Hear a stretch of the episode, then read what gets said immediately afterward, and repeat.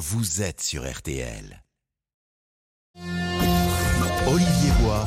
Les auditeurs ont la parole sur RTL. Au 32-10 avec vous jusqu'à 14h30, on va commencer par parler de, de ces dégâts. 650 millions d'euros, trois fois plus de dégâts en quatre jours que lors des trois semaines d'émeutes de 2005 et un commerce sur deux qui n'a pas forcément la bonne assurance, qui ne va pas être remboursé. Et c'est votre cas, Patrice, euh, au 32-10. Bonjour, Patrice. Est-ce que vous êtes là, Patrice, avec nous? Oui, bonjour Olivier, pardon. Vous, vous avez eu des dégâts vous n'allez pas être remboursé. Ah bah écoutez, voilà, dans les 660 millions d'euros qu'annoncent les assurances, euh, ça c'est pour ceux qui sont assurés, euh, comme on dit, euh, voilà, moi je suis assuré, mais pas pour ce qui m'est arrivé. Eh bien, on va Donc, en parler avec vous des- dans un instant, Oui. Patrice. Vous êtes avec nous au 3210. Merci de nous avoir appelés. Avant cela, l'info avec vous, Céline Landreau. Plus de battus, mais des recherches désormais plus ciblées dans le Haut-Vernay, ce hameau des Alpes de Haute-Provence, qui espère depuis samedi après-midi avoir des nouvelles du petit Émile, ce garçon de deux ans et demi porté disparu après avoir échappé à la surveillance de ses grands-parents.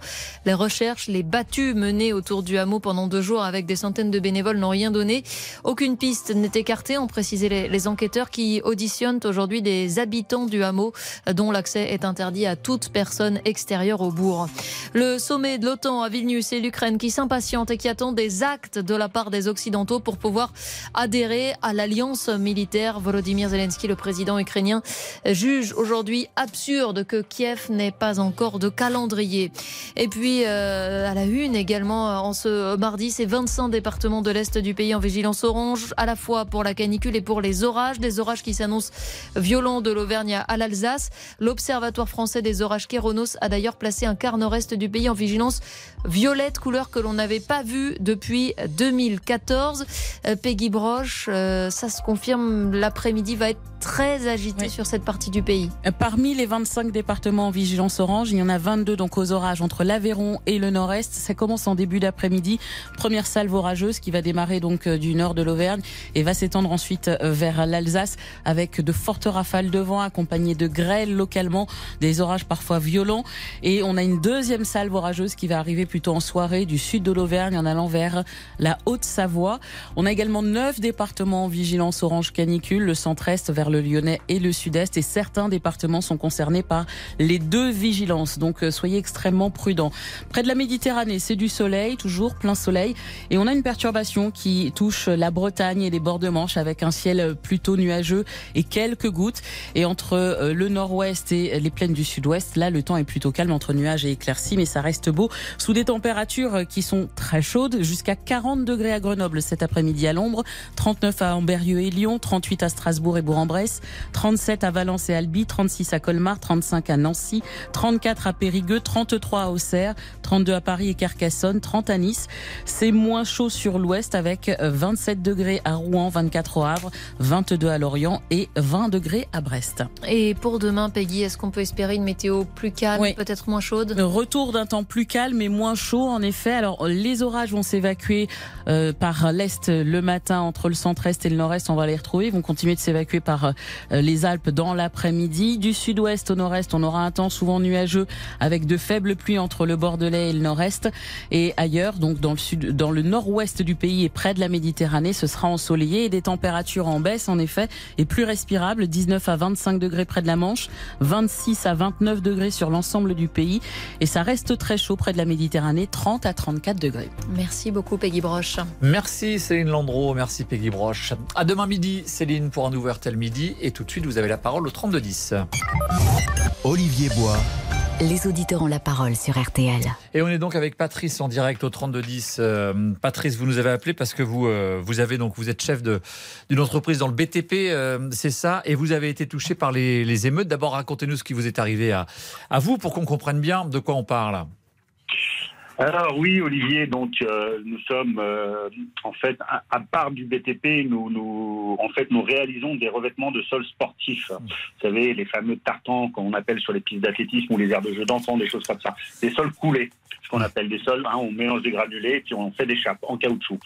Et donc euh, nous étions, nous sommes, nous étions sur la commune de Frontenay, Rouen, Rouen, à côté de Niort D'accord une petite commune de moins de 3000 habitants, de 1900 habitants. Et dans la nuit du 29 au 30 juin dernier, euh, en pleine, euh, bah voilà, en pleine émeute en France. Euh, ils sont venus, ils ont brûlé tout notre matériel, nos machines toutes neuves, nos groupes électrogènes. Donc imaginez en plus avec le fuel qu'il y a dans un groupe électrogène de 800 kilos, les matières premières, bien sûr, du caoutchouc, du pneu recyclé. Voilà, heureusement que tout n'était pas sur place parce qu'il y avait, il y a un collège à côté. Il aurait brûlé de la même façon. Et vous avez Parce perdu combien alors Maintenant- vous avez Moi, un tout petit peu plus de recul. si vous- je- Ouais. Si je ne parle que des machines et euh, comment dire des matières premières, environ 50 000 euros. Mais 50 000 euros. Mais, mon cher Olivier, mais il y a toujours un mais dans les histoires. Je, mon outil de travail ne fonctionne plus, je ne peux plus travailler. J'ai euh, deux personnes que je suis pour l'instant obligé encore de payer parce qu'on ne peut pas les mettre comme ça au chômage partiel. Vous savez, c'est le parcours du combattant. À la limite, j'aurais mieux fait de faire euh, Légion étrangère, ça aurait été plus facile pour un mec de 120 kilos. Euh, en plus, euh, il y a tout le reste. Voilà, il y a des gens qui ont appris qu'on avait eu ce problème et qui nous ont pas fait, euh, qui nous ont pas fait confiance. On va pas le dire comme ça, mais on a perdu un chantier de 150 000 euros euh, parce que voilà, euh, les gens avaient vu que nos machines ont, ont brûlé. Et alors, que que notre disent les travail est assurances perdu. Que dit votre assurance? Alors, la première approche de mon assurance concernant les machines et les matières premières, vous n'êtes pas assuré. Ah. C'est la responsabilité de la commune, qui est complètement faux. Bon, ok. Alors, euh, bon, je. je Mais est-ce qu'il fallait prendre une assurance? On vous dit, ah non, il fallait prendre une, une assurance particulière, euh, rupture d'activité ou euh, quelque chose comme ça? Ou vous n'aviez pas, vous aviez pas coché la bonne, la bonne case? Le risque émeute, en tout cas, n'était pas pris en compte dans, le, dans votre assurance, quoi. Alors, mon cher Olivier, on- vous avez dit un peu les choses. En fait, je ne suis pas un spécialiste des, des contrats d'assurance, en effet. Euh, mais une chose euh, est certaine, c'est que l'article, je ne vais pas, attention de- que vos collaborateurs vérifient, l'article euh, 18-21 ou 21-18 du Code des assurances, de toute façon, ne garantit pas ce type de problème que j'ai subi. Ah, Donc déjà, comme ça, euh, voilà. Alors on nous dit que c'est la responsabilité de l'État. Or, euh, bien entendu, euh, étant suffisamment sur les réseaux en tant que chef d'entreprise, j'ai pris des informations. Le dernier dossier euh, d'une entreprise qui se retournait contre l'État, et je peux comprendre aussi l'État, hein, euh, ça a mis 15 ans. Imaginez que dans 15 ans, si j'attends 15 ans, mon entreprise, elle D'autant que vous venez de nous le dire, vous avez déjà perdu un, un chantier, ce qui, pour le coup, n'est pas facile à évaluer. C'est-à-dire, si un client potentiel ne vous fait plus confiance, euh, c'est compliqué de le, le montrer. Vous restez avec nous, Patrice, parce qu'en fait, il y a ce chiffre dont parlait Martial You ce matin sur RTL, c'est que, précisément, un peu comme vous, en fait, un commerce sur deux dégradé n'a pas forcément la bonne assurance, donc euh, ne va pas ret- retrouver des fonds tout de suite. Et ça veut dire des commerces qui vont pas rouvrir, euh, qui vont avoir du mal à le faire en tout cas, et notamment dans ces quartiers dits défavorisés. Donc ça fait un peu, encore une fois, double peine pour les, pour les habitants. On va con- on continue à en parler avec vous, euh, Patrice, au 3210. On fait une courte pause. À tout de suite. Les auditeurs ont la parole sur RTL. Avec Olivier Bois. Et jusqu'à 14h30, on continue à parler avec vous des conséquences des émeutes. hein. On a ça, dévoilé ce chiffre ce matin 650 millions d'euros de dégâts selon France Assurance, euh, trois fois plus en quatre nuits d'émeutes que lors des trois semaines d'émeutes de 2005 à Clichy-sous-Bois. On va continuer à en parler avec Patrice dans un instant, mais Mathias Luguin, bonjour Mathias. Bonjour Olivier, bonjour à tous. On va parler aussi beaucoup de la, de la chaleur, évidemment, de la canicule euh, qui est très forte aujourd'hui. hein. Ce sera dans quelques instants sur euh, RTL. Je vous le rappelle, 25 départements sont placés en alerte orange, canicule et orage. Alors comment vous le vivez? Est-ce que vous y étiez préparé? Quels sont vos trucs? Et astuces Si vous en avez, dites-nous aussi ce qui vous attend chez vous. Si vous craignez les orages, vous êtes peut-être agriculteur et à l'écoute de RTL. Le 3210 est à vous. Autre question que l'on vous pose aujourd'hui. Comment ces fortes chaleurs modifient vos habitudes Vos habitudes alimentaires notamment? Est-ce que vous mangez moins Vous mangez autrement? Partagez pourquoi pas quelques recettes avec nous. On est ensemble jusqu'à 14h30. Voilà, on se prépare ensemble à cette euh, après-midi de, de grosse chaleur et d'orage euh, également sur une partie de, de l'est du pays. Tiens, j'en profite pour saluer Damien euh, Becchio. Béchiot, Olivier Boy. Damien Becchio. Bonjour Damien, ça va Bonjour, ça va et vous Nickel. Je voulais que vous nous refassiez écouter, euh, Damien, Oui. euh, un court extrait de Martial You ce matin Bien qui nous parlait précisément des conséquences euh, budgétaires des émeutes et notamment de ces commerces qui avaient euh, des assurances parfois pas complètes. Écoutez Martial ce matin. Il va y avoir des préjudices pour bon nombre de commerçants et pour les habitants de ces quartiers. C'est ça qui est encore une nouvelle fois injuste parce qu'un commerce sur deux seulement a souscrit la clause perte d'exploitation en moyenne et on risque donc d'avoir des zones urbaines laissées à l'abandon où les commerçants vont préférer partir plutôt que rénover pour rouvrir. Voilà, on est avec Patrice, euh, toujours en, en- en ligne. Euh, Patrice, je voulais vous faire écouter cet extrait parce que je pense qu'il va vous faire réagir. Donc, euh, c'est un peu ce que je vous disais. Un commerce sur deux, précisément en plus des commerces parfois qui sont dans les zones qui ont été touchées par les, les émeutes, donc dans les quartiers parfois défavorisés.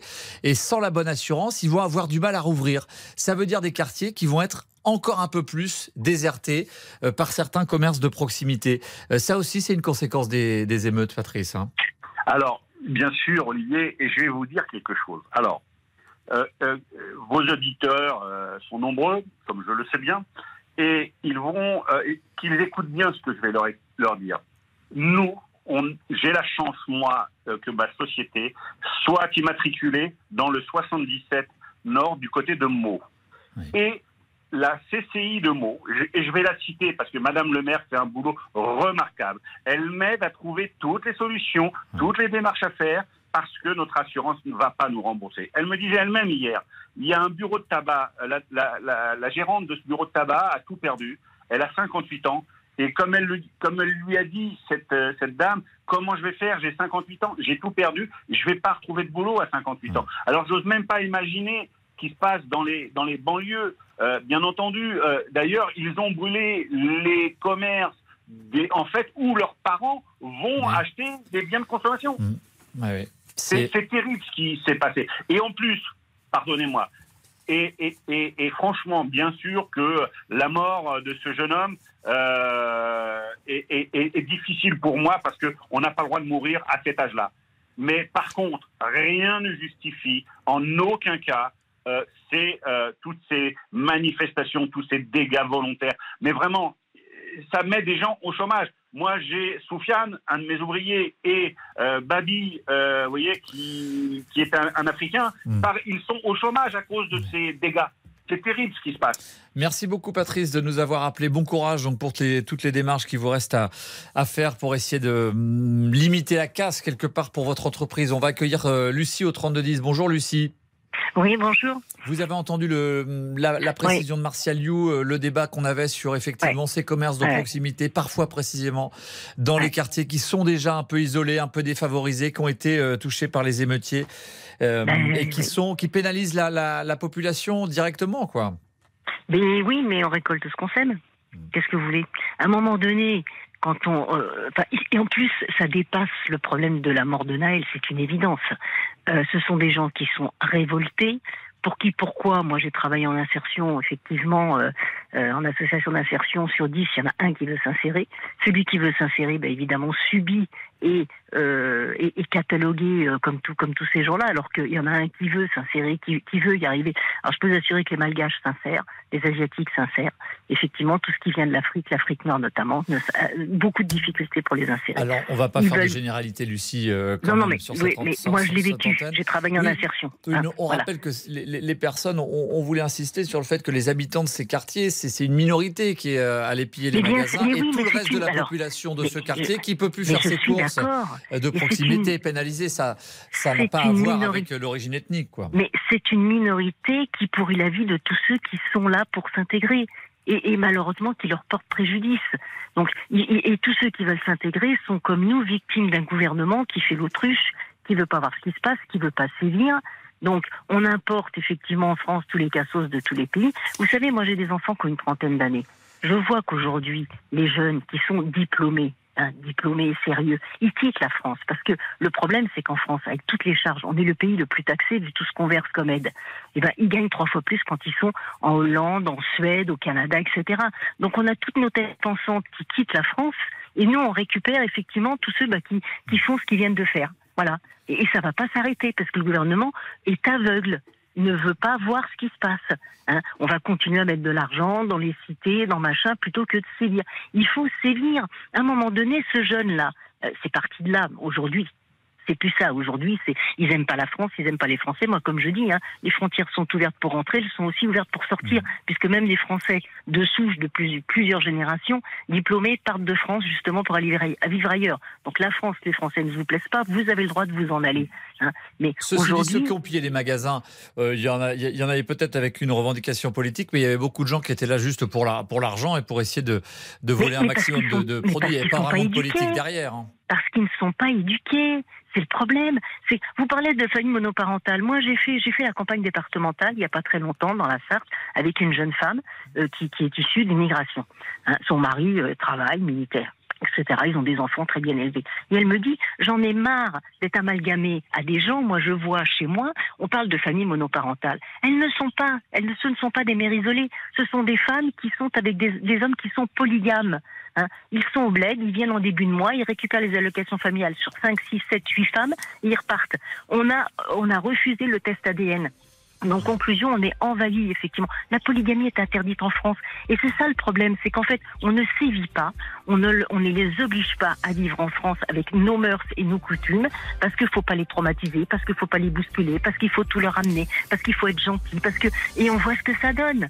Donc, à un moment donné, il faut sévir. Aux USA, au Canada, vous travaillez pas, au bout de six mois, vous êtes dehors. Pourquoi en. France, on fait pas pareil? Merci Lucie pour votre coup de fil au, au 3210 et on rappelle encore une fois hein, que euh, on voulait euh, sur le fait que ce chiffre, un commerce sur deux qui n'est pas forcément bien assuré, qui ne va pas pouvoir ouvrir après les pertes colossales qu'ils ont subies pendant les, pendant les émeutes et que ce sont les habitants de ces quartiers qui sont pénalisés en, en premier lieu. Merci de nous avoir appelé sur ce sujet. On va faire une courte pause sur RTL et dans un instant on va parler de la, de la canicule et des fortes chaleurs cet après-midi. 25 départements, on le rappelle, sont placés en alerte euh, orange, canicule et orage, orage très violent attendu cet après-midi sur euh, l'est du pays. À tout de suite sur RTL. Jusqu'à 14h30, Les auditeurs ont la parole sur RTL. Olivier Bois, Les auditeurs ont la parole sur RTL. Au 32-10 avec vous jusqu'à 14h30, on va continuer à faire le bilan de, de ces émeutes. On rappelle ce chiffre révélé par RTL ce matin selon France Assurance, 650 millions d'euros de dégâts. Euh, un commerce sur deux, pas forcément bien assuré pour, euh, pour rebondir et pour rouvrir euh, dans la foulée. Et puis Mathias Lugan, on va parler aussi de cette, cette canicule cet après-midi qui va être très forte. hein. Vous commencez à réagir au standard à cette canicule donc et ses répercussions dans le quotidien. On se souvient du plan de sobriété énergétique. Alors est-ce qu'on se dirige vers quelque chose de similaire avec l'eau? Qu'en pensez-vous? Est-ce que ça vous semble nécessaire? Qu'en est-il dans vos pratiques? Vous y faites déjà peut-être particulièrement attention. Vous avez mis des choses en place, par exemple pour récolter de l'eau de pluie. Christophe Béchu, le ministre de la Transition écologique, a dévoilé ce matin la plateforme Vigio pour savoir si l'on est concerné par d'éventuelles restrictions. Qu'en pensez-vous? Êtes-vous allé voir ce que ça donne? Pensez-vous pouvoir passer un bel été tout de même avec de telles restrictions? Et puis tiens, on vous propose aussi de parler de vos animaux de compagnie. Est-ce que vous savez quels sont les bons gestes à adopter pour les protéger de la chaleur? Qu'est-ce qu'ils risquent? On en parle ensemble dès maintenant au standard. Ils souffrent, les animaux de compagnie, pendant les périodes de canicule. Appelez-nous donc pour tout. euh, tous vos conseils, comment vous vous préparez à cet après-midi, notamment si vous habitez euh, dans l'est de la France. On le rappelle, les orages, on attend des vents à, parfois plus de 150 km euh, par heure, des grêlons euh, gros comme des balles de ping-pong. On nous conseille d'attacher, on vous conseille d'attacher tout ce qui peut l'être, de rester chez vous évidemment. Ça va être une après-midi à, risque. En tout cas, vous nous appelez au, au 3210 pour en, pour en parler. On va continuer à, évoquer le bilan de ces, ces émeutes et, la responsabilité des parents. Tiens, le sujet est revenu puisque ce matin, on avait sur l'antenne d'RTL au micro de Stéphane Carpentier, le chef de file des sénateurs euh, Les Républicains Bruno Retailleau. Il assume, lui, de vouloir sanctionner les familles. Écoutez ce qu'il euh, a dit. Il s'appuie notamment sur un, pédopsychiatre avec qui il travaille qui s'appelle Maurice Berger. Écoutez Bruno Retailleau. Il me disait qu'ils ont beaucoup de mal à prendre euh, la mesure de leurs actes. Ils se déresponsabilisent. Mais quand on touche à leur famille, alors là, ils prennent conscience de la gravité de leurs actes. Et, et moi, je pense qu'il y a ce principe de responsabilité. C'est important Voilà donc Bruno Retailleau euh, ce matin au micro de Stéphane Carpentier. On va accueillir Eddy au, au 3210. Bonjour Eddy. Bonjour. Alors vous avez entendu le propos de, de Bruno Retailleau euh, qui assume oui. le fait euh, qu'il faille pénaliser les, les familles en disant euh, les jeunes émeutiers, ils ne se rendent pas compte forcément ni des sanctions, euh, ni du fait si on leur dit c'est vos propres commerces que vous attaquez et que vous pénalisez, c'est vos habitants que vous, vous, vous, vous, vous attaquez et que vous pénalisez. En revanche, si ça touche à la famille, là ça peut être une prise de conscience. Est-ce que vous êtes d'accord avec ça? Bien sûr, bien sûr, bien sûr. Ouais. Ah oui, bien sûr, sinon c'est trop facile. Je veux dire, les parents ils se lavent les mains, euh, les petits, non, non, non, même euh, vous dites que les petits, euh, enfin les, les, les gosses là, ils, ils ont pas conscience, mais oui, ils ont très bien conscience. Qu'est-ce qu'il y a? Ils ont conscience plutôt qu'il n'y a pas de répression. Il y a rien du tout. Le gars, il se fait prendre, gna, gna, rappel à la loi, mais c'est la- c'est rien du tout ça, même la prison. La prison, moi, j'y ai été 14 fois. Je peux vous dire, j'ai aucun mauvais souvenir de la prison. La prison, c'est une colonie de vacances. C'est, c'est, c'est, c'est, c'est de la rigolade. Donc, il n'y a rien, il y a rien du tout. Donc, l'État, moi, je dis que l'État, elle est fautif aussi. Bon, les parents aussi. Bon, moi, je suis un très, je suis un ex grand délinquant. Hein, j'ai 150 condamnations. J'ai été 150 fois au tribunal correctionnel. Mais ça n'empêche pas que mes enfants ils sont bien élevés. Et mes enfants, ils ont, ils ont jamais été. Et euh, toi, euh, Naël, ça, ça aurait jamais existé. Ça. Ils, ils se font braquer par un gendarme. Ils se mettent en croix, euh, en étoile de mer, là, et ils se font emmener. Et puis voilà.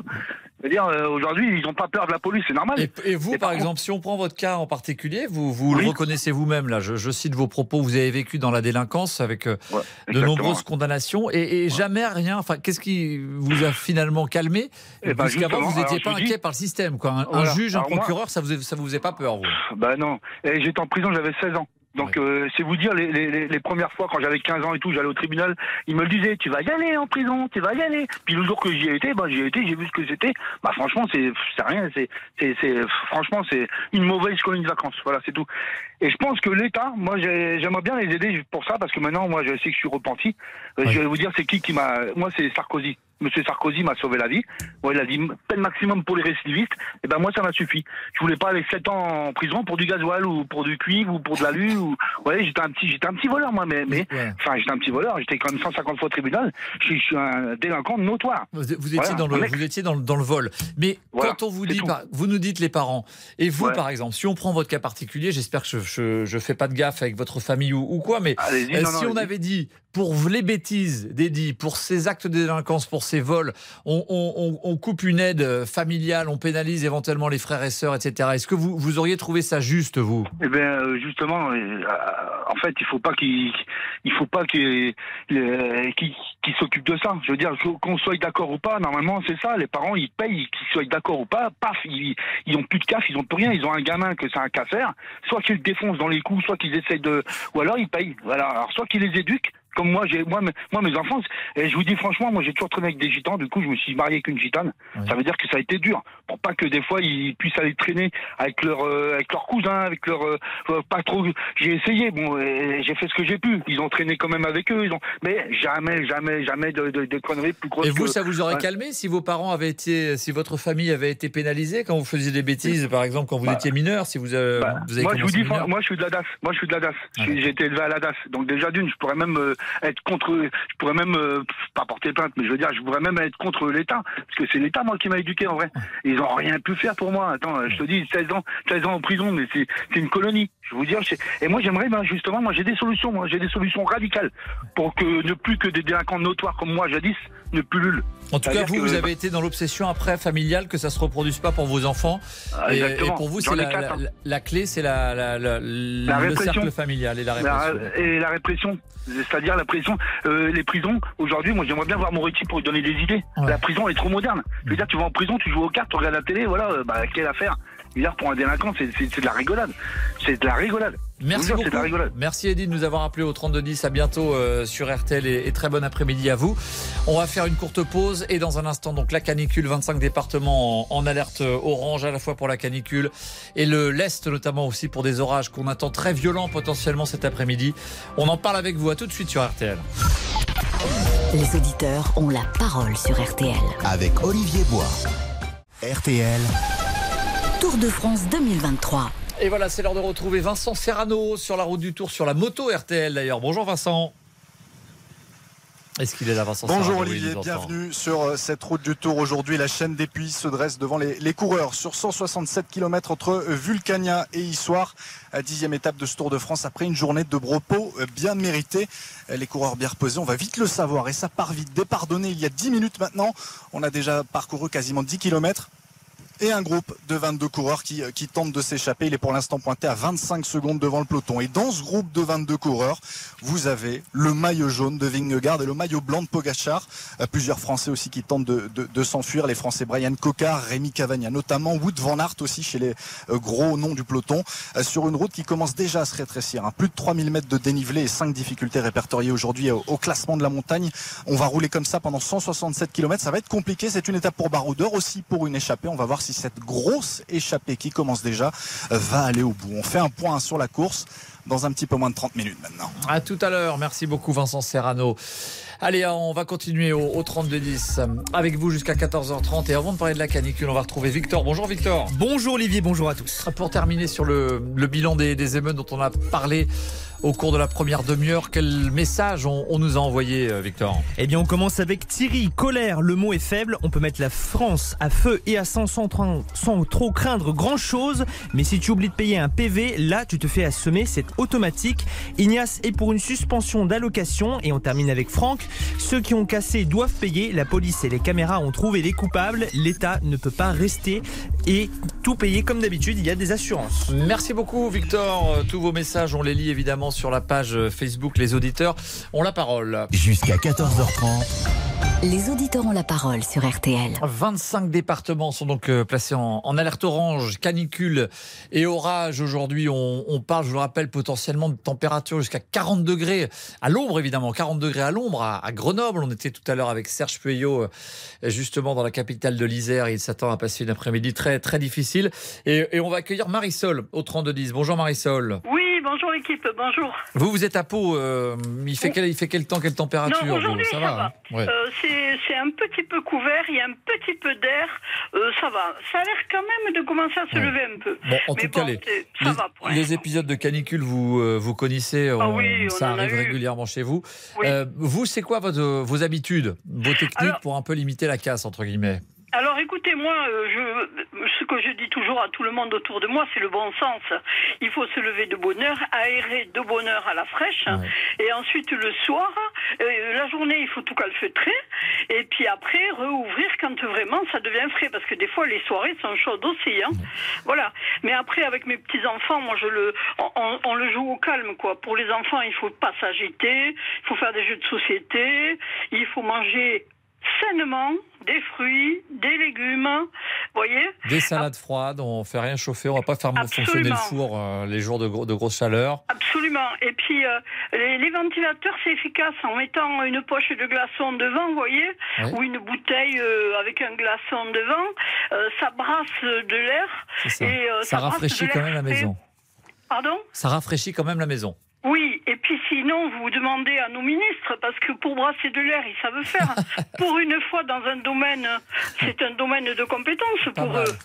Pas mal, Marisol, elle est pas mal celle-là. Et, Bon. et- et- mais à blague à part, tout- quand vous fermez toute la maison, parce que c'est vrai que vous, vous êtes plus habitué parfois que, euh, que nous, un peu, plus au, un peu plus au nord, vous fermez tout, vous aérez le matin pour faire descendre un peu la température. Tout et après, fait. vous arrivez à maintenir une température à l'intérieur qui est quand même euh, soutenable euh, Oui, grâce à alors, ça. moi je vais vous dire, hein, l'immobilier c'est particulier. Bon, moi je suis dans un appartement Mhm. qui est quand même bien isolé. Moi je plains les gens qui sont en ville, qui ont des appartements très mal isolés. Et euh, voilà, il y a beaucoup de... Vous savez, ça c'est chaque appartement et chaque maison est différent. Hein. Et effectivement, c'est quand on commence à dépasser les 20, les 26, 27, 28 à l'intérieur en fin d'après-midi que ça, commence vraiment à devenir, à devenir pénible. Donc vous, quand vous avez vos petits-enfants, euh, évidemment, personne ne sort de la maison, j'imagine, jusqu'à euh, au moins 16h ou 17h. Comment vous ah faites non, vous? quand ils sont chez moi, mais vous savez, moi, mes petits-enfants, j'en ai à trois à Bordeaux et deux à Toulouse. Et quand je les garde, je les garde chez eux, puis ils ont une piscine. Donc bon, D'accord. voilà. Mais mais quand même, je les empêche de s'agiter. Je leur je leur fais des, je leur fais des jeux de société, des trucs au calme. Et je voulais vous poser sur, euh, une question sur un autre sujet, parce qu'on on parle beaucoup évidemment de la, sécheresse et les chaleurs qu'on connaît, ça va, ça va rien arranger. Le, le ministre euh, de la Transition écologique a, a parlé de cette nouvelle euh, fonctionnalité, euh, l'application Vigio ou le site Vigio sur lequel on peut voir où en est notre région en termes de, de, de sécheresse. Est-ce que vous, vous avez commencé à, à changer un peu votre comportement? On sait qu'on on nous a demandé de faire des efforts cet hiver sur la consommation d'électricité ou, ou d'énergie. Oui. Là, on nous demande oui, pareil oui. sur l'eau. Est-ce que vous, euh, vous êtes prête à faire pareil, vous? Moi, moi, avec mes enfants, on, a- on- on apprend aux petits à moins, voilà, à pas laisser couler le robinet n'importe quand, pas tirer la chasse euh, parce que bon, il y a deux chasses, hein, euh, voilà, petite chasse et la grande chasse. Essayer de de- d'économiser tout à fait. Et puis alors l'électricité, surtout. Mais les enfants, c'est difficile. hein. quand ils sortent d'une chambre la nuit, le soir, bon, euh, pour éteindre la lumière, c'est pas toujours évident. Mais on le fait. Ouais, des fois, ils sont, des fois, les enfants, ils se sensibilisent plus vite qu'on croit. Des fois, ça, si on leur fait passer le message, après, c'est c'est eux qui peuvent reprendre les parents et les grands-parents pour faire Oui, les à condition qu'ils ne soient pas sur leurs écrans. c'est ça, d'accord. Parce que quand ils sont sur les écrans, ils oublient tout. Bon, Euh, merci beaucoup Marisol euh, de nous avoir appelé au 3210. On va dire bonjour à Jean-Luc euh, au 3210. Bonjour Jean-Luc. Oui, bonjour Olivier. Vous êtes directeur d'EHPAD, on va parler euh, plus longuement avec vous dans un instant après, après une courte pause. Mais vous, évidemment, vous êtes concerné directement. D'abord, vous nous appelez d'où Jean-Luc là?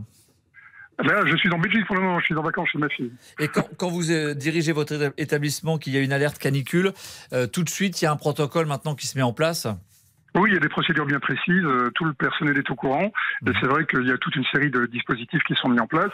Euh, bien sûr, il y a les, il y a les, les petits trucs que, dont vient de parler Marisol qui sont aussi valables chez nous quand, quand la température descend suffisamment la nuit, mais à côté de ça, bien sûr, nous avons l'obligation d'avoir des locaux climatisés dans lesquels nous pouvons en- emmener nos résidents où ils peuvent venir s'ils peuvent le faire par eux-mêmes. Donc euh, ça c'est une chose. Maintenant, on- bien sûr, on conseille aussi ceux qui ne veulent pas se déplacer et qui veulent absolument rester dans leur chambre ou qui ne peuvent pas se déplacer. Dans ce cas-là, nous mettons des, petits dispositifs comme des ventilateurs, des rafraîchisseurs ou des clims portables, des clims portatifs. quoi. Eh bien, vous Voilà. restez avec nous, Jean-Luc. On va continuer à en parler Oui. avec vous. On fait une très courte pause euh, sur RTL et on, on vous reprend, euh, vous, Jean-Luc, qui donc dirigeait un, un EHPAD. Et puis, on sera avec Patrick aussi, qui nous a appelé. Alors, lui, il travaille avec son fils sur les toits. Il fait une chaleur folle, par exemple. Il nous décrit, il nous écrit que quand il travaille dans les combes, ça peut monter jusqu'à 50 degrés. Vous imaginez 50 degrés et travailler tout l'après-midi, c'est absolument infernal. On en parle dans un instant à- avec lui. À tout de suite. Il est 13h39 sur RTL. Olivier Bois. Les auditeurs ont la parole sur RTL. Les auditeurs ont la parole sur RTL. Avec Olivier Bois. Et c'est votre émission évidemment jusqu'à 14h30. Vous nous appelez au, au 3210 cette, euh, cette canicule qui va être forte hein, cet après-midi. On le rappelle, 25 départements en, alerte orange, euh, 40 degrés, peut-être 40 degrés à l'ombre cet après-midi à, à Grenoble. Ça fait quand même une, une après-midi à risque. On va en parler. Et Mathias Luguin, ensuite on parlera des grands gagnants du loto. Absolument. Puisque sur RTL ce matin, on a entendu un grand gagnant, c'est rare. Un Philippe qui a gagné 2 millions d'euros, c'est dingue. Un Marseillais de 60 ans, il a décroché le gros lot. Écoutez son témoignage au micro d'Arnaud Touche. Quand j'ai vu le virement, les 2 millions, c'est irréel. Ils m'ont viré les 2 millions sur le compte, ils sont apparus. C'est mon banquier qui était content. C'est sûr, ça change la vie. Les petites folies de la voiture, mais tout le reste, on va d'abord le faire travailler, après on profitera. Mais 2 millions d'euros, si vous commencez à donner à droite à gauche, vous n'avez plus rien. hein. C'est vite dilapidé. Et on, on précise, Mathias, sa voix, elle a été modifiée précisément parce qu'il y a un son prénom souci aussi. d'anonymat. Euh, faut, faut pas forcément que tout le monde le sache. C'est pour ça que la voix est un peu étrange. Elle a été modifiée. hein. Absolument. On attend donc vos témoignages au 3210. Est-ce que vous êtes un habitué des jeux de hasard? Est-ce que vous jouez souvent au loto? Vous avez déjà gagné et vos gains vous ont permis de faire un joli cadeau à vos enfants, de partir en vacances? Ou alors ça a changé votre vie? Racontez-nous. Idem, si vous avez la solution pour avoir la combinaison gagnante à tous les coups, n'hésitez pas à nous appeler 321 0. Je crois qu'il y a 73 millions ce soir euh, À l'euro million? à l'euro million. Vous jouez? Non, moi je joue pas. J'ai pas prévu de jouer encore. Je vais joue si je, si je suis pas là demain, vous saurez pourquoi. Voilà, exactement. Eh, on en parle avec vous. Donc le loto, est-ce que ça vous fait rêver? Est-ce que vous auriez peur euh, bah, de perdre un peu les pédales ou de voir arriver des pics assiettes autour de vous? Et de changer trop radicalement justement de vie On avait envie d'en parler au 3210. Vous nous appelez euh, là-dessus. On va donc euh, continuer avec euh, avec Jean-Luc. Merci de nous avoir appelé au, au 3210. Euh, Jean-Luc, on le rappelle évidemment, c'est toujours les messages de de prévention à l'adresse des des personnes les plus âgées. Vous vous dirigez un, un EHPAD et euh, évidemment, ce sont des journées qui sont à, à risque hein, quand on approche les 35 degrés, les 40 degrés. Oui, alors tout à l'heure j'ai parlé des, des, des actions passives. Après, il y a les actions actives, si vous voulez. L'action active, et surtout celle de bien veiller à éviter les risques de déshydratation qui sont qui peuvent avoir des conséquences extrêmement graves. Alors il y a deux volets, il y a les établissements et le privé. Dans les établissements, c'est cadré dans la mesure où euh, il, y a des, euh, il y a des protocoles bien précis et on veille vraiment à ce que les personnes les personnes euh, boivent suffisamment. Euh, il n'en est pas de même malheureusement au domicile. Et au domicile, quand on, on peut espérer qu'il y ait des aides à domicile ou qu'il y ait des, proches euh, qui soient près de la personne, parce que le gros problème que les personnes âgées euh, subissent, c'est qu'ils ont ils perdent le sentiment de la soif. Ça veut dire qu'ils peuvent se retrouver déshydratés alors qu'ils n'ont pas soif. Et ça, c'est un risque vraiment très très important. Alors le petit truc, ce serait simplement de dire, ben voilà, on achète un pack de bouteilles d'eau, euh, c'est un litre et demi d'eau, et on met le nom du jour sur chaque bouteille en se disant qu'il faut que la personne boive un litre et demi d'eau minimum par jour, même si elle n'a pas soif. Parce que le risque de déshydratation, euh, de déshydratation est vraiment très très important. Et, et qu'est-ce- est-ce qu'on peut repérer des, des petits signaux si par exemple on a des personnes dans son entourage euh, âgées? Est-ce qu'il y a des, des hum, symptômes un peu qui peuvent euh, alerter Peut-être, euh, je sais pas, des y signes de déshydratation, des incohérences? Est-ce qu'on Oui. peut percevoir des choses, des signes comme ça? Oh, les signes les plus courants, si vous voulez, c'est bien sûr euh, euh, le fait que la personne a la bouche sèche, des lèvres sèches. Ah Euh, un peu plus loin, euh, il y a la- une perte d'élastic- d'élasticité de la peau. Il y a le petit truc tout simple, c'est de pincer le, la peau sur le dessus de la main. Euh, si la peau ne reprend pas sa place immédiatement, euh, c'est une des conséquences de la déshydratation, c'est que la peau perd son élasticité naturelle. Et donc là, euh, on, on- on est dans un cas de déshydratation. Il y a aussi bien sûr des symptômes comme euh, des, des maux de tête assez forts vu que forcément le, le- le cerveau qui a besoin de beaucoup d'eau n'est plus suffisamment irrigué. Et il peut y également avoir des malaises, des étourdissements, des vomissements, et dans un stade un peu plus avancé, des hallucinations et des, des pertes, euh, des, des- des pertes d'équilibre. quand ça, quand ça commence à devenir pour le coup là euh, beaucoup plus grave, effectivement. Là, Odile ça devient Pouget- nettement plus grave. Odile Là, c'est Pouget l'hôpital nous- directement. Odile Pouget nous parlait tout à l'heure d'ailleurs de ce petit euh, test de la, la peau sur la main qui euh, ne reprend pas sa forme initiale après l'avoir pincé pendant quelques secondes. C'est un signe de, de déshydratation euh, auquel il faut faire attention. On, rappelle dans vos EHPAD maintenant, est-ce qu'il y a une- toujours une salle climatisée quand même euh, pour, euh, C'est une obligation légale depuis ça. plusieurs années, c'est-à-dire tous les établissements EHPAD ou même euh, village senior ou autres ont l'obligation d'avoir au minimum un local de superficie suffisante pour pouvoir accueillir la, la totalité de leurs résidents pendant la, la période de canicule. Euh, maintenant, il y a des établissements qui ont la chance d'avoir plus de moyens financiers et d'être climatisés. Et avoir des chambres climatisées, c'est bien sûr euh, un plus. Mais en tout cas, le minimum du minimum, même l'établissement le moins bien doté, le moins bien fourni, a l'obligation d'avoir un- une salle de euh, une salle euh, climatisée. Et bien sûr que l'accès à cette salle soit Et, et vous, descendez les, vous descendez les résidents à partir de quel moment Quand il fait euh, au-delà d'une certaine température dans les, dans les chambres, il y a là encore une, un protocole qui est mis en place? Il y a un protocole, mais si vous voulez, la, la température, euh, c'est une simple question de bon sens. hein. À partir du moment où il y a un, un 24-25 degrés, c'est encore tolérable. Dès que ça dépasse les 25, euh, là, il faut, il faut bien sûr rafraîchir les gens. Euh, le, le problème est surtout présent chez les personnes en vraie perte d'autonomie, des personnes qui sont atteintes euh, d'une maladie neurodégénérative. Non seulement sont beaucoup plus exposés parce que eux, effectivement, ils sont parfois coupés du monde extérieur et donc le fait de boire n'est pas pour eux un acte normal. Donc dans ce cas-là, en établissement, c'est assez simple parce que on a des procédures et on sait qu'il y a telle quantité d'eau que doit prendre chaque personne et le personnel euh, euh, a des fiches de liaison qui permettent de garantir ça. À domicile, par contre, c'est beaucoup beaucoup plus compliqué parce que là, euh, souvent, il y a une, parfois une aide à domicile le matin, une le soir. Mais qu'est-ce qui garantit que la personne qui est un peu, qui perd un peu la tête, comme on dit, euh, va s'hydrater Là, c'est là qu'il y a les plus gros risques. Le risque est beaucoup plus présent à domicile euh, qu'en établissement. Oui, que- que- qui est beaucoup plus encadré. Merci beaucoup Jean-Luc de nous avoir appelé au, au 32 Avec plaisir, Olivier. Très bon après-midi à, à vous. On va accueillir Patrick maintenant. Bonjour Patrick. Bonjour Olivier, ça va Oui, alors vous, vous avez, ça va très bien et, et vous-même surtout, euh, vous nous appelez d'où d'ailleurs Patrick? De Lisieux. De Lisieux, donc c'est où précisément Lisieux? Normandie. Donc pour, pour l'instant, vous n'êtes pas concerné. Est-ce qu'il fait déjà très chaud chez vous aujourd'hui, même si c'est pas en Ah, vigilance ouais. orange là, mais vous êtes déjà dans la chaleur quand même. Ah ouais, ouais, et puis même la semaine dernière, fin de semaine dernière, c'était intenable. C'était samedi, vendredi, euh, jeudi, vendredi, c'était 35 degrés, 36 degrés, c'était intenable. Alors vous, vous avez en plus un métier qui euh, est l'un des plus durs, justement en période de grande chaleur. Vous êtes donc euh, euh, antenniste, c'est ça? Installateur d'antenne, antenniste. Donc vous travaillez sur les toits. Comment ça se passe Voilà. dans ces cas-là Bah, quand il fait très chaud, euh, par ici en, en Normandie, on a souvent des toits qui sont en, en ardoise. Alors, je vous je vous explique pas, quand on monte sur les toits en ardoise, c'est brûlant, mais brûlant. En fait, même les crochets d'ardoise sont brûlants. Si on veut mo- monter en short, par exemple, bah, mettre l'échelle de toit. Et puis sur les toits, c'est. Mais le pire, c'est dans les combles. Dans les combles. Bah, C'est-à-dire que bien, plus ça va, plus les gens aimeraient avoir des antennes dans les combles. Esthétiquement, c'est mieux sur la, ma- que, que sur la maison. Ça dure plus longtemps. Mais alors, dès que vous ouvrez la trappe du- de- des combles, vous sentez une chaleur, Une chaleur, qui sort. Et puis après, il y a la laine 50 de degrés, verre. vous dites, ça peut monter jusqu'à 50 degrés quand vous Ah ouais, travaillez mais- sous les combles. Ah ouais, mais et vous restez quoi euh, 3-4 minutes euh, dans les combles, le t-shirt il est trempé. Et en plus, il y a la laine de verre, les toiles d'araignée.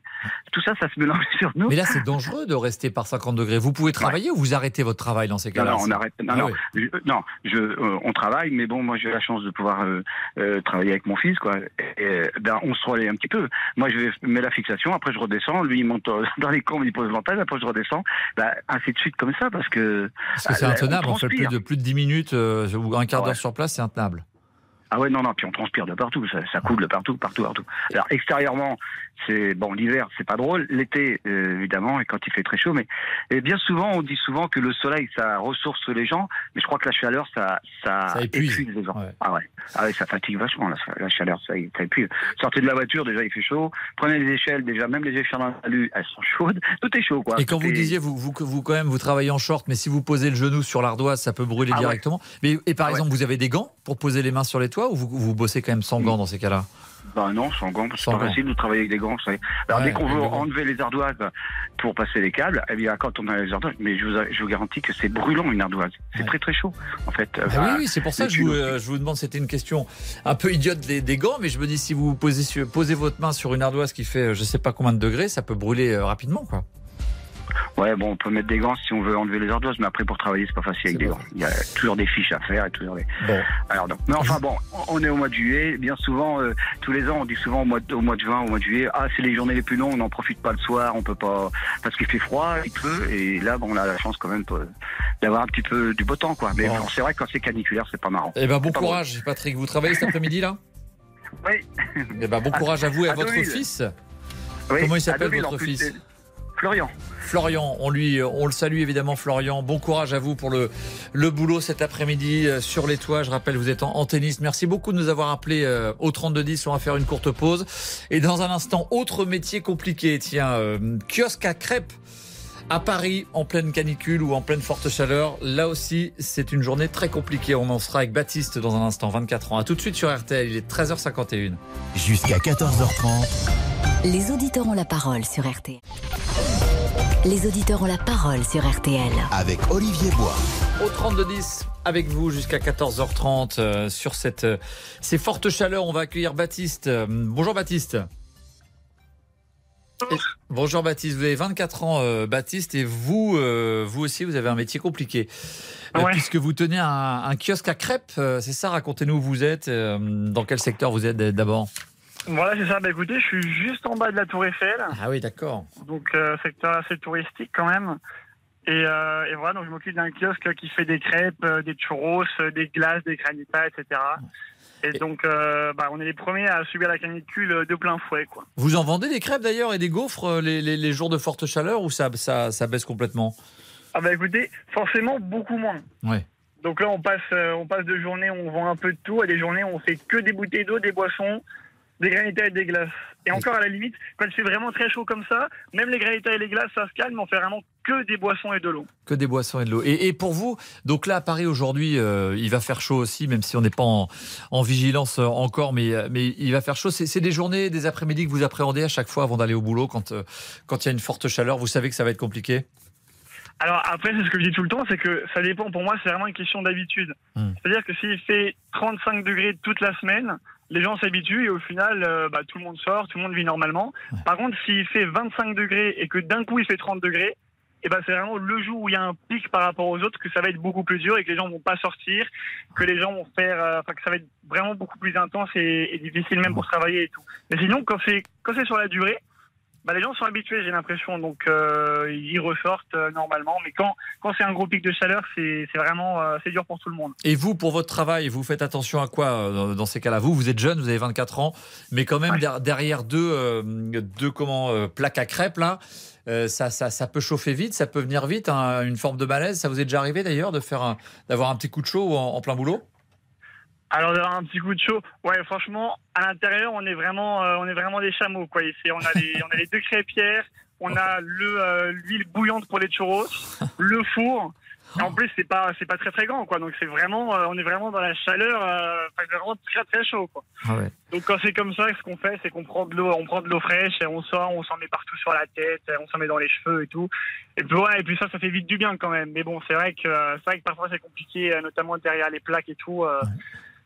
Et la fin de journée, euh, quand vous avez terminé, vous êtes, euh, vous vous sentez plus, euh, plus lessivé que les, les jours d'avant? C'est un sentiment de fatigue? Comment il réagit l'organisme?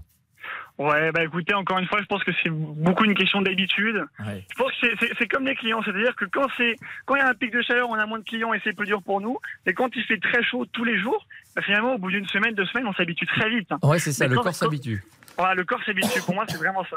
Et une journée comme aujourd'hui, c'est un peu plus chaud que les autres jours. Bon, bah voilà, là, c'est un peu plus dur. Le soir, on est un peu plus fatigué. Mais s'il fait, s'il fait cette euh, température-là pendant deux semaines d'affilée, et bah, pff, au bout de deux semaines, euh, au bout de deux semaines, pour le coup, ça va, j'arrive à tenir. Et alors, je vous avez une, une consommation de glaçons euh, hallucinante pendant cette, euh, ces périodes-là, ce genre de, de, de- de journée-là. Bah écoutez, je me rends pas compte par rapport aux autres secteurs si c'est hallucinant ou pas, mais je sais juste que moi, pour euh, pour deux petits bacs euh, où on met les boissons, quoi, on passe, euh, ouais, on passe au moins 70 kilos, euh, 70 kilos de glaçons par jour. Alors, C'est rigolo comment ça marche parce que c'est des sociétés de glaçons, vous savez, qui passent euh, comme ça dans le secteur avec des camions, et donc du coup, on commande dans- une heure euh, trois sacs de glaçons, ils arrivent, ils lâchent les sacs de glaçons, je sais qu'ils vont au pas, et quand c'est comme ça, eux, ils sont euh, ils sont bouqués, mais toute la journée, quoi, ils n'arrêtent pas. Ils s'adaptent, c'est-à-dire que euh, une journée classique, ils vont venir une fois, alors que les, les journées de grosse chaleur, ils vont pouvoir venir deux, trois fois dans la journée, dans l'après-midi, pour Ouais, vous ouais, euh, ouais, pour ça. approvisionner. D'accord. C'est ça, on les, on les appelle, on leur dit, euh, ils- eux ils tournent tout le temps, ils, je sais pas comment ils s'organisent, mais en tout cas ils ont toujours du stock, on les appelle, on leur dit dans une heure, et puis, et puis dans l'heure, euh, dans l'heure ils arrivent quoi. Et puis alors vous allez rigoler, vous avez aussi, euh, parce que vous avez les sauvettes aussi qui sont autour de la tour Eiffel, vous savez. Les quoi, pardon? Les sauvettes là, les, Oui. les mecs qui, qui vendent euh, Ah ouais, les les boissons. Eiffel et les boissons. Et hein. bah, voilà, et bah eux du coup, quand il y a les gens, les, des glaçons qui viennent pour, euh, pour vendre aux commerçants, bah, eux, ils courent les voir et tout, et ils leur achètent eux-mêmes des sacs de glaçons pour eux aussi. Pour eux euh, aussi. Ah oui, donc pour les, les vendeurs de glaçons, tiens, on n'en a pas eu euh, au téléphone. Euh, N'hésitez pas à nous appeler si vous êtes justement cette activité. C'est des, transporteurs de, de glaçons, quoi. Ils, ils sillonnent euh, la capitale ou les villes pour. Ça, euh, ils livrent des glaçons à tout le monde. Ouais, d'accord, ok. Et donc, euh, vous, cet après-midi, ça va être le cas, là? Ou, ou c'est pas encore Ah ouais, très moi, intense moi, j'ai déjà, j'ai fait une commande là, et puis, euh, puis en plus, plus il fait chaud, plus ça fond vite. Donc, euh, donc voilà, on va faire une commande euh, dans une heure ou deux, et puis ils vont repasser, et puis encore une ce soir, et puis, et puis voilà. Ouais. Et les clients, ils parlent que de ça pendant, pendant, pendant ce genre de journée-là Ils sont. ça va, il y a une petite tension ou ça, ça se passe bien quand même? Non, ben, je, je pense que les gens sont plus calmes justement parce que du coup c'est un peu fatigant. un donc, peu donc voilà, tout le monde, voilà, c'est un peu ça. Donc tout le monde est un peu calme, tout le monde est un peu apaisé et pense qu'il y a une chose, quoi, c'est euh, c'est passer une bonne journée, aller visiter ce qu'ils ont envie de visiter euh, et puis euh, et puis se rafraîchir, prendre de quoi se rafraîchir un bon coup, quoi. Et, et vous avez l'impression que ça arrive, je sais pas, vous êtes euh, encore une fois jeune, mais ça, de toute façon, il faut s'y habituer. Ça arrive de plus en plus souvent. Euh, L'été dernier, par exemple, à Paris, on a quand Ouais, même ouais, eu euh, pas mal de périodes, au moins deux périodes de, de forte chaleur qui ont duré, vous le, vous le disiez, plusieurs jours de suite, quoi. Ouais. Bah, c'est vrai que moi, pour le coup, c'est peut-être aussi grâce à mon âge, je m'habitue. Mais en revanche, c'est vrai qu'au-dessus de, on va dire, au-dessus de 35, il y a, ça, ça sort plus trop, quoi. On va, on va, faire, on va faire attention quand même. euh, les gens arrivent de faire des malaises, les personnes âgées aussi. Hmm. Donc, ils vont plutôt se préserver, euh, rester à l'ombre ou dans les endroits climatisés ou aller dans les restaurants ou euh, plutôt que d'être vraiment. Parce qu'en plus, là où on est, vous savez, du coup, il n'y a pas trop. C'est juste en bas de la Tour Eiffel. Donc, pour ceux qui connaissent, il n'y a pas énormément d'immeubles autour. Non. Donc, on est vraiment en plein soleil. Ça, on n'est pas caché, quoi. Merci beaucoup Baptiste de nous avoir appelé Eh au, ben, au rien. 3210. Bon courage pour le travail, très bon après-midi à vous avec vos crêpes et vos gaufres et votre churros. Et bon courage avec le bac à, huile, j'imagine pas la, la chaleur que ça, doit dégager. On va faire une pause, dans un instant ce sera l'info avec Armine Leclèche. On sera sur le Tour de France évidemment sur la moto RTL avec Vincent Serrano. Et puis on continue à parler de cette canicule. Tiens, on sera avec Marina. Elle, elle nous appelle parce qu'elle a trois chiens et évidemment les jours de grosse chaleur, faut s'en occuper plus particulièrement. Elle a acheté une piscine, figurez-vous, une piscine pour eux, pour ses chiens. À tout de suite sur RTL, il est 13h59. Jusqu'à 14h30. Les auditeurs ont la parole sur RTL. Il est 14h sur RTL. Et c'est l'heure de l'info avec vous, Hermine Leclèche. Bonjour, Hermine. Bonjour Olivier, bonjour à tous. Et pour commencer, direction le Tour de France, dixième étape. RTL. Tour de France 2023. On vous rejoint, Nicolas Georgerot. Depuis une trentaine de minutes, les coureurs attaquent les premiers kilomètres de l'étape dans le parc de Vulcania. Avec euh, quasiment 30 km parcourus dans cette dixième étape entre Vulcania et Issoire. Aujourd'hui, un début de dixième étape complètement fou avec euh, de, des attaques incessantes. Il y a eu deux difficultés déjà de négocier le col de la Moreno, le col de Guéry à l'instant. La situation de, de course avec euh, un premier peloton, le groupe maillot jaune où il y a notamment Vingegaard et Pogacar avec quelques équipiers et d'autres leaders. Il y a environ un groupe de 25 à 30 coureurs, mais déjà il y a un deuxième peloton. Nous sommes dans l'étape après le jour de repos.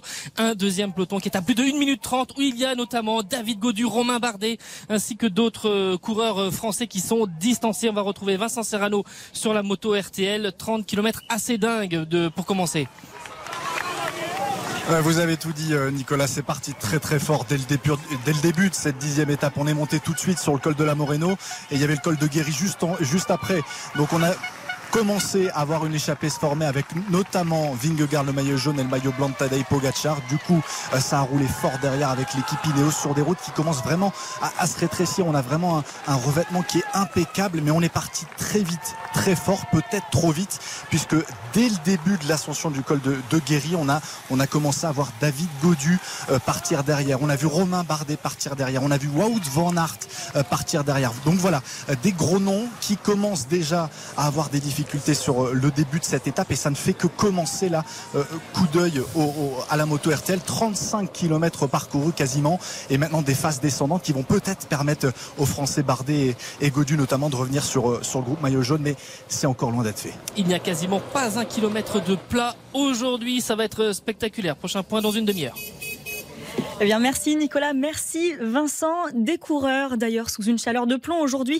Deuxième information, 25 départements sont en alerte orange, canicule ou orage cet après-midi. Sont concernés par exemple les Alpes-Maritimes, l'Isère, la Loire ou le Jura. Et puis attention, si vous êtes au nord-est, risque d'orage exceptionnel. L'Observatoire des orages et tornades Kéronos a placé plusieurs départements en alerte maximale, une première depuis 2014. Le dérèglement du climat et ses conséquences sur notre planète justement en discussion au Parlement européen à Strasbourg aujourd'hui. C'est notre troisième information. Un projet de loi sur la restauration de la nature est en train d'être examiné par les députés. Sur place, la militante écologiste Greta Thunberg. Mon message pour les politiques, c'est de choisir la nature et les hommes plutôt que les profits et la visiter. Nous leur demandons de ne pas rejeter cette loi et de voter la réglementation la plus forte possible. Je crois qu'ils ont prouvé de nombreuses fois qu'ils ont trahi notre confiance. Ils ont déjà eu beaucoup d'opportunités pour que leurs actes suivent leurs paroles. On espère qu'ils nous prouvent le contraire. Ce qui est en jeu, si on ne protège pas la nature, si on ne protège pas les gens, c'est que énormément de gens vont perdre leur vie, leur environnement. C'est le monde et la nature qui sont en jeu.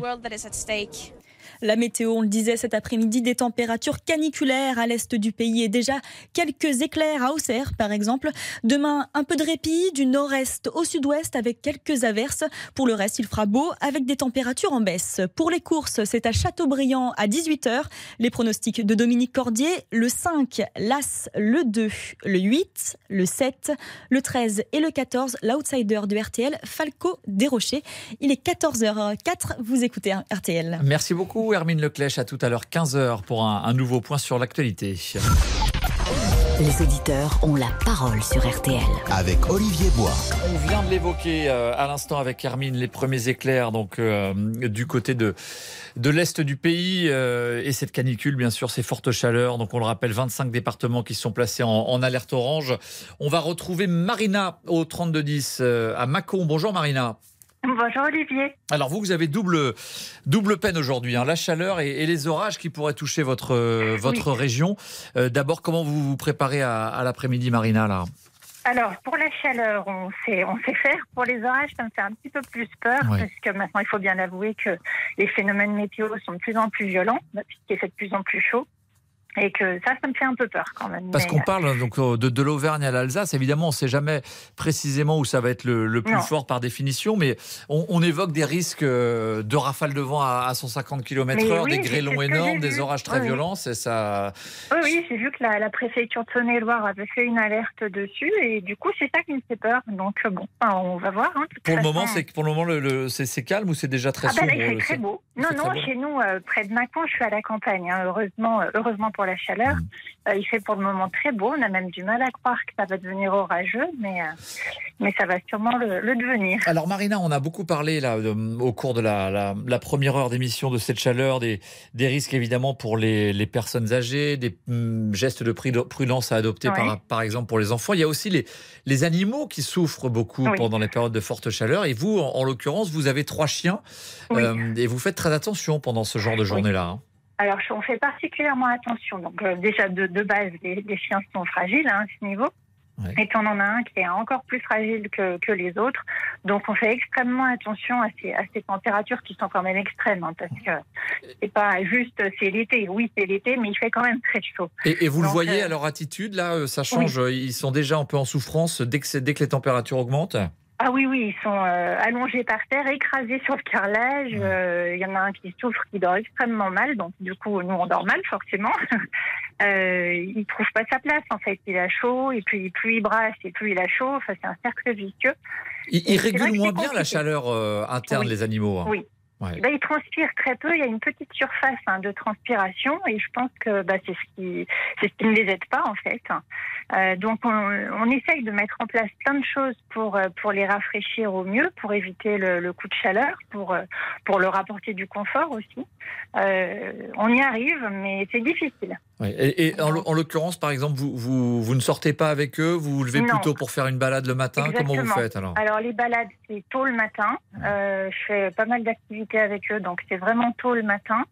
Euh, sinon tard le soir, mais je trouve que même tard le soir, en ce moment, il fait encore très chaud, donc c'est très étouffant. Donc, euh, donc j'oublie.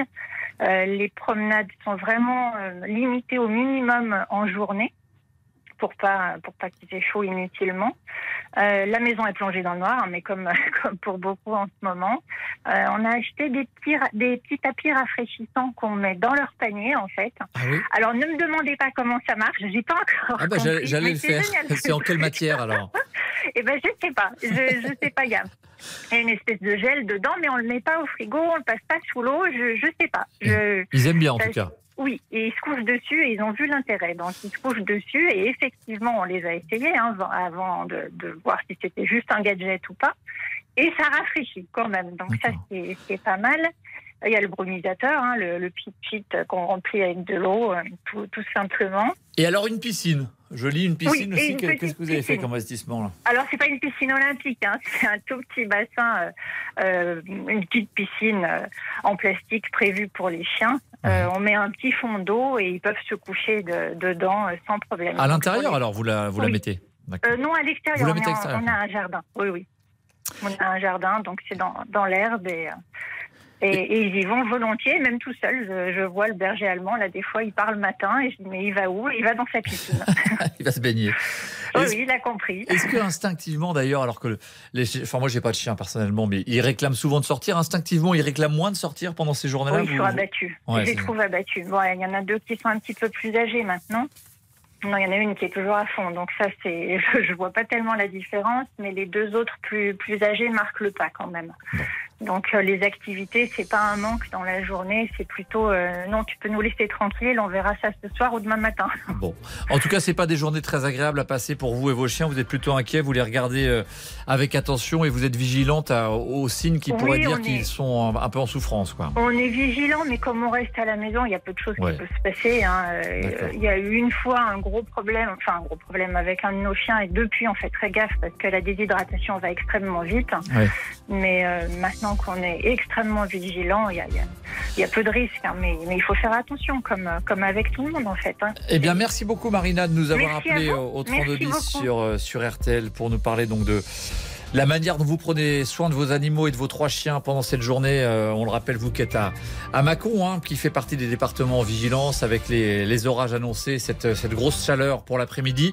À très bientôt sur, euh, sur RTL. On va faire une courte pause. Dans un instant, on sera avec Rock, euh, qui lui nous appelle de Lyon et qui est agriculteur en, en, en l'occurrence. Et lui, il a, bah, précisément, il a pris un, un nouveau contrat d'assurance pour euh, se prémunir au, le mieux possible face aux, à ces intempéries, ces grosses chaleurs qui mettent un peu en péril et qui abîment parfois ses, ses cultures. On en parle avec lui dans un instant sur RTL. Merci d'être avec nous. Il est 14h10.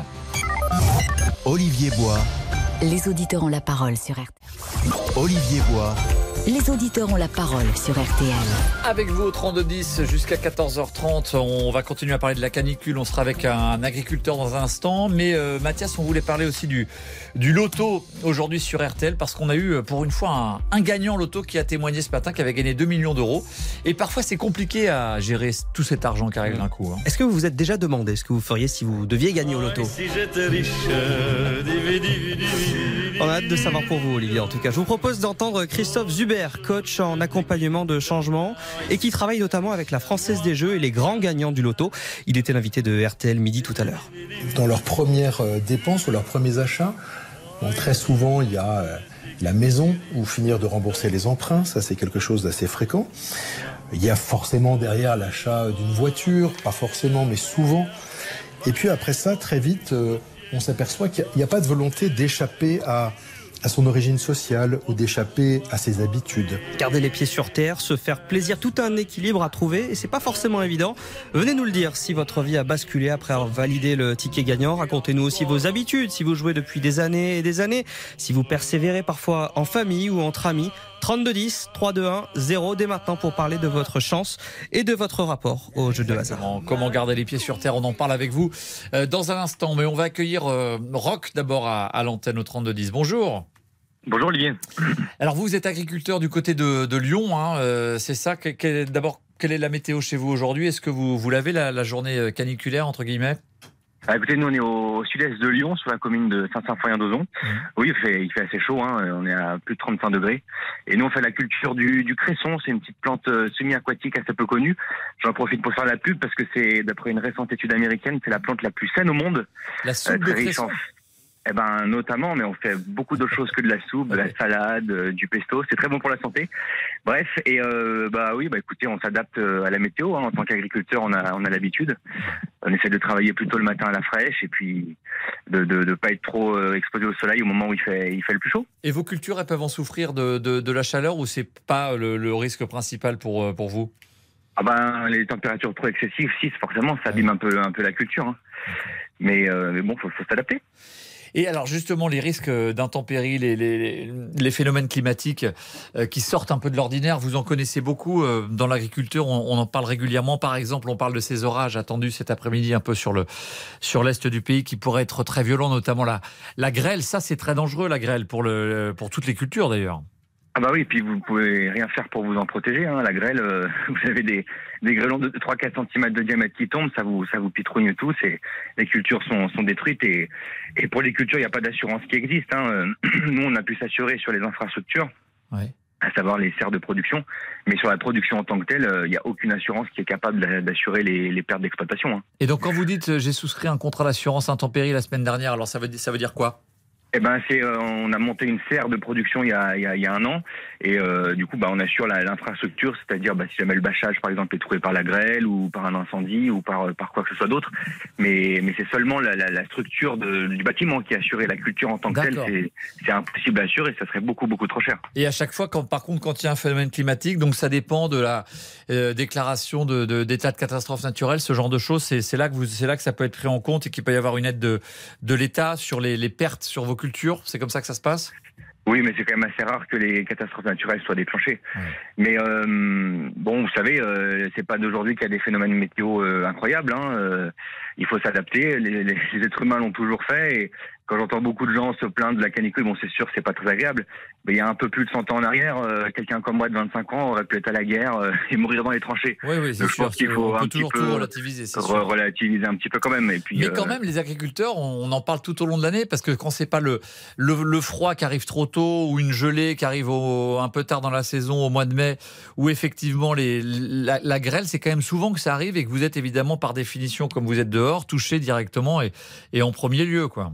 Ah oui, c'est sûr. Bah, la grêle, euh, la dernière fois que nous, sur la commune, on avait de la grêle, c'était le jour de la finale de la Coupe du Monde de 2018. Euh, on a eu la grêle, ouais. Après, bon, bah, oui, effectivement, il y a les gelées, des fois un peu, un peu tardives ou un peu tôt dans la saison. Mais c'est c'est la grêle qu'on redoute le plus euh, dans l'ensemble. hein. Merci beaucoup, euh, Rock, de nous avoir appelé euh, au 3210 sur, euh, sur RTL. On va, on va parler d'un d'un phénomène qui est un peu à, à la mode en ce moment et qui prend de l'ampleur. En tout cas, on va accueillir Raphaël de Monténard sur RTL. J'ai pas fait d'erreur sur votre nom de famille, madame. Bonjour. Pas du tout. Ça va, tout va bien. Donc Donc vous, vous travaillez, vous, pour l'entreprise Swimi, c'est bien ça? Tout à fait. Et donc c'est un phénomène de gens, quand il, quand il fait très chaud par exemple, qui vont louer euh, une maison d'un voisin ou de quelqu'un qui habite pas loin, avec une piscine à l'intérieur pour y passer la, la journée. C'est de plus en plus fréquent ça? Tout à fait. Alors, c'est on loue simplement la piscine de son voisin. On n'a même Ah. pas besoin de louer la maison. Voilà, c'est vraiment le Airbnb de la piscine, Sweeney. Donc vraiment, vous louez une piscine pour euh, quelques heures autour de chez vous.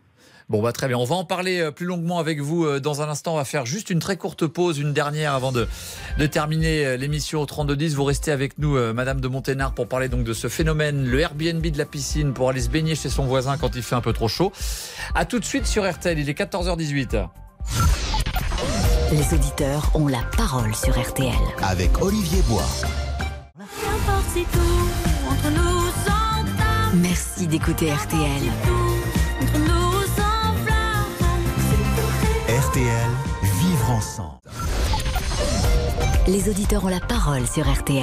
Avec Olivier Bois. Et les dix dernières minutes au 32-10 avec vous, on va, on va continuer à parler de cette, ces fortes chaleurs en ce moment avec euh, Raphaël de Monténard qu'on a, dont on a fait connaissance il y a quelques minutes. Je rappelle que vous travaillez pour l'entreprise Swimi, donc euh, qui offre la possibilité à, à ses clients de louer la piscine d'un voisin ou de quelqu'un qui habite pas loin de chez vous pour y passer par exemple l'après-midi. Vous existez depuis combien de temps d'ailleurs, euh, vous? Depuis six ans. Depuis six ans. Et alors c'est c'est une activité qui progresse?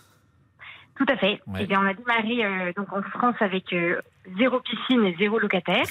et aujourd'hui, on a un peu plus de 4500 piscines qui sont disponibles à la, à la location sur le site. D'accord. Et un peu plus de, de 300 000 personnes qui sont inscrites sur la plateforme. 300 000 personnes qui utilisent de temps en temps vos, vos services. Alors dites-nous, ça coûte combien par exemple euh, de louer la piscine d'un voisin pour, pour l'après-midi? Alors, ça coûte euh, environ 20 euros la demi-journée par personne. Donc, à peu près pour 3 heures. Vous, vous avez, euh, voilà, vous avez, euh, euh, vous avez le droit à avoir accès à la piscine de votre voisin. C'est moins 50% pour les enfants de 3 à 12 ans et c'est gratuit pour les tout petits enfants. Et alors vous disiez qu'on on loue que la piscine, ça veut dire que potentiellement les propriétaires, ils sont euh, pendant ce temps-là dans la, dans la maison, mais ça les intéresse précisément pendant un, jour de grosse chaleur où ils auraient normalement l'usage de leur piscine, ils la louent malgré tout à, à d'autres personnes. C'est comme ça que ça peut se passer. Exactement. En fait, c'est quand même assez courant. euh, quand vous avez une piscine, vous l'utilisez pas forcément tous les jours, ou en tout cas pas toutes les heures. Et du coup, le, le temps où vous ne l'utilisez pas, eh bien, vous, nous, on vous permet de, de la partager à d'autres personnes et donc de la, de la louer. Et donc effectivement, euh, les clients ils trouvent, euh, c'est aussi j'imagine une activité qui progresse parce que se faire construire une piscine c'est euh, à la fois de plus en plus difficile, c'est pas forcément une activité qui est qui est favorisée en ce moment pour les pour des raisons écologiques et de consommation d'eau. Oui, tout à fait, exactement. On- il y a d'ailleurs certains départements qui, qui n'autorisent même plus la construction de piscines pour les particuliers. Oui. Et voilà. Et donc c'est vrai que nous aujourd'hui on permet, euh, on vous permet de finalement aller vous baigner dans la piscine de votre voisin que vous lorgnez depuis tellement de temps. Eh bien, merci beaucoup, euh, Raphaël de Montagnard, de nous avoir appelé sur RTL pour nous parler de ce phénomène. Donc, euh, l'entreprise Swimi qui vous permet de louer la piscine du voisin en cas de grosse chaleur. À bientôt sur, euh, sur RTL. Allez, on va rêver un peu avec ceux qui, qui rêvent et qui ont gagné parfois au, au loto. On va accueillir Thierry au 3210. Bonjour Thierry. Oui, bonjour Olivier. Alors formidable. Aujourd'hui, on, sur RTL, on a entendu ce matin Philippe qui a gagné 2 millions d'euros. Et vous aussi, vous avez quand même gagné un beau jackpot. Euh, Racontez-nous Ouais. ce que vous avez gagné. Une belle Alors, somme, c'était en 2010 en fait. C'était euh, moi je joue pas vraiment au loto, je joue au loto foot 7 et 15. Tu sais, l'auto, pas les, les- l'auto- loto 15, loto foot 7. Et euh, ce jour-là, bon, je fais un loto, euh, une grille à 15 matchs. Et euh, d'après les statistiques, une grille. Je sais pas si vous savez comment ça fonctionne. Non, non, expliquez-nous en N2. deux mots, allez-y. Ouais. Alors, alors, en fait, c'est c'est 15 grilles où il y a 1, N et 2. La, la case 1, c'est qu'on décide que c'est l'équipe qui reçoit qui gagne. La N, c'est un match entre les deux équipes. Et le 2, c'est une victoire à l'extérieur de l'équipe qui, qui se déplace, en fait. Donc, en fait, dans, dans ces grilles, il y a possibilité de mettre des doubles, de mettre des triples pour accentuer les chances de gagner. Et il s'avère que sur ces grilles, bah, j'ai fait une grille un petit peu euh, risquée, on va dire. En même temps, pour 1 euro. en fait, 1 j'ai euro, fait- vous avez misé 1 euro Un sur une grille un peu euh, avec des, Voilà. des, des affiches qui n'étaient pas. Vous avez, vous avez parlé sur les vainqueurs qui n'étaient pas favoris. Et donc, à au final, vous avez gagné combien? Alors au final, en fait c'était c'était assez assez assez cocasse, c'est que le, le dimanche soir c'était le dernier match, c'était OM Lyon et j'en avais déjà 14. Et, euh, et, et, là je regarde OM Lyon, bon moi je suis supporter de l'OM bien entendu, et euh, à un moment donné l'OM mène 1-0 et je vois 1-0, 1-0 pétard c'est bon j'en ai 15, je ne savais pas encore la somme à, à gagner. Tout d'un coup Lyon qui égalise. Et à la fin, à 20 minutes de la fin, il y a Taïwo qui met une mine et l'OM mène 2-1. Donc là, ça a été les 20, les 20 minutes les plus longues de ma vie. Et en fait, l'OM gagne. Ouais. c'est là que je vais voir sur le, sur le site euh, quels sont les, les, gains, les gains possibles. Et je vois qu'il y a une cagnotte à 3 millions d'euros. Ouf j'ai 3 millions d'euros, mais alors si je suis le seul gagnant, il y a 3 millions dans la poche, quoi. C'était. Euh, et alors là, ça a été. Je, je me suis pas couché avant 2 heures du matin pour connaître euh, il fallait attendre de savoir combien de personnes étaient dans, avaient fait comme Exactement, exactement. Et là, on était 27 gagnants. Bon, et donc ça a fait 120 000. Ah, 120 000 euros, c'est quand même une belle somme. Ça change, ça change pas la vie radicalement, mais c'est quand même une somme énorme. Ah, c'est une belle somme. Ça nous a servi pour investir avec mon épouse dans un appartement. Bon, voilà, j'ai remboursé deux trois bricoles que j'avais avant. Et puis euh, c'est sûr qu'à un moment donné, on réalise pas trop parce que même pour aller chercher le, le, le, le chèque, en fait, le ticket, j'ai laissé au moins deux trois jours dans la table de nuit. Et il a la peur de le perdre, la peur de ci, la peur de ça. Quoi. j'ai dit, je dis, ça change pas la vie. Je minimise pas évidemment l'ampleur de la somme, 120 000 euros. Je dis, on, on vit pas toute sa vie dessus, mais par contre, ça change euh, effectivement les économies. Vous, je dis, vous avez remboursé quelques dettes, vous avez acheté un nouvel appartement. Donc c'est quand même une, une, vie qui a quand même été modifiée largement avec ce, ce gain. Ah oui, oui, complètement. et on a cette sensation de vivre sur un nuage pendant ces quelques jours quand on se réveille le lendemain. Bon, j'avoue, j'avais un petit peu mal à la tête parce que j'avais bien arrosé ça euh, euh à 2 heures du matin. Mais je me suis dit, mais 120 000 euros. On parle pas de 10 000, on parle pas de 000, il y a 120 000 euros. Quoi. moi, euh, j'ai l'image de votre ticket sur votre table de nuit alors que vous êtes en train de faire la fête. Effectivement, ça doit faire flipper de, pour une ah. raison ou pour une autre de ah oui. qui s'échappe. Ah oui, pour je ne sais quelle raison. et, et, je pense qu'il y a des périodes de chance aussi, peut-être, parce que euh, 15 jours après, j'ai refait là, cette fois-ci, un loto 7 et non pas un loto 15, et j'ai refait 400 euros. 400, ouais, c'était la bonne période 2010. Depuis, vous avez continué à jouer ou vous êtes resté sur cette bonne expérience? Oh non, je continue à jouer au loto-foot, hein, au loto-foot 7 et au loto-foot 7, au loto-foot 15, je continue à jouer. Bon, il y a des gains de temps en temps 300 euros, des fois un peu moins, des fois, mais voilà. On, on rappelle quand même, évidemment, on est ravi de vous avoir parce que vous avez gagné et que c'était une très bonne nouvelle. Que c'est quand même pas anodin de, de jouer. Il faut faire attention à, à, à, la, à la, mise qu'on met. Il faut être raisonnable parce que ça peut, ça. ça. peut être aussi un engrenage. C'est pas tout à fait anodin, mais bon. Exactement. On était content de vous entendre sur ce gain qui a quand même permis d'embellir de, la vie, en, en, tout cas. Complètement. Et, et juste un petit détail, que pendant longtemps, j'ai pas trop osé l'avouer à des gens proches ah parce que ça faisait style je me vante. Mais après, je l'ai quand même dit pour, pour montrer que ça peut arriver à tout le monde. Vous n'avez pas eu trop de nouveaux amis d'un seul coup Non, ça, ça allait vous avez Non, non, ça a été. Non, non, ça a été. dans ce domaine-là, ça, va. Mais c'est surtout que, bon, j'ai dit après, mais, mais euh, simplement pour, pour, pour, pour, dire aux gens l'espoir est là et puis ça peut arriver à tout le monde. Quoi. Ok. Euh... Bon, merci voilà. beaucoup Thierry. C'est la fin de l'émission. On est ravis de l'avoir terminé avec euh, vous, avec votre gain donc, au loto sportif qui date un petit peu, donc qui date de 13 ans. Merci de nous avoir appelé au 3210. Je vous souhaite une très bonne journée. Bon courage à, à tous ceux qui nous écoutent, qui vont vivre une journée sous la chaleur. On va faire une, une courte pause. Dans un instant, vos rendez-vous habituels. D'abord, le Tour de France sur la moto avec Vincent Serrano. Et puis, l'heure du crime avec Jean-Alphonse Richard. Je vous dis à demain, 12h, 14h30. Les auditeurs ont la parole. Merci d'être avec nous. À demain. RTL. Tour de France demain. RTL.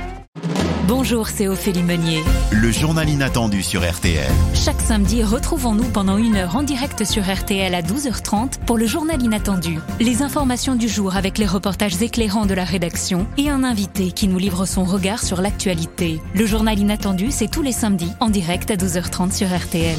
Vous avez manqué une émission? Retrouvez-la sur RTL.fr et l'application RTL.